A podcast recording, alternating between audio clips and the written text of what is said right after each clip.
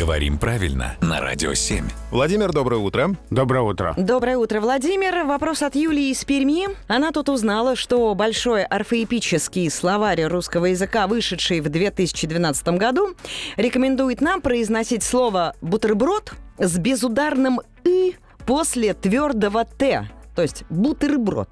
Но Владимиру Пахомову Юлия доверяет больше, чем словарю.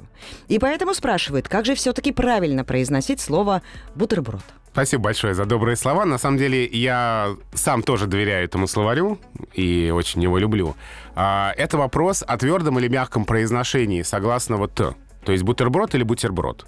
На самом деле вопрос часто задают, и э, многие носители языка удивляются, что здесь только твердое произношение, но тем не менее словари на этом настаивают, не только большой орфоэпический, но и все другие словари пишут, что здесь нужно говорить твердо.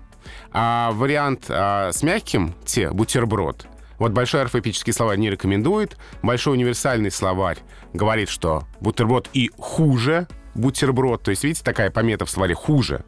А это означает, что, в принципе, может быть, когда-нибудь, а, мягкое произношение тоже станет нормативным. Но пока только твердо, только бутерброд. Твердо скажем «бутерброд» и отправим его в рот. Спасибо, Владимир. Спасибо, Владимир.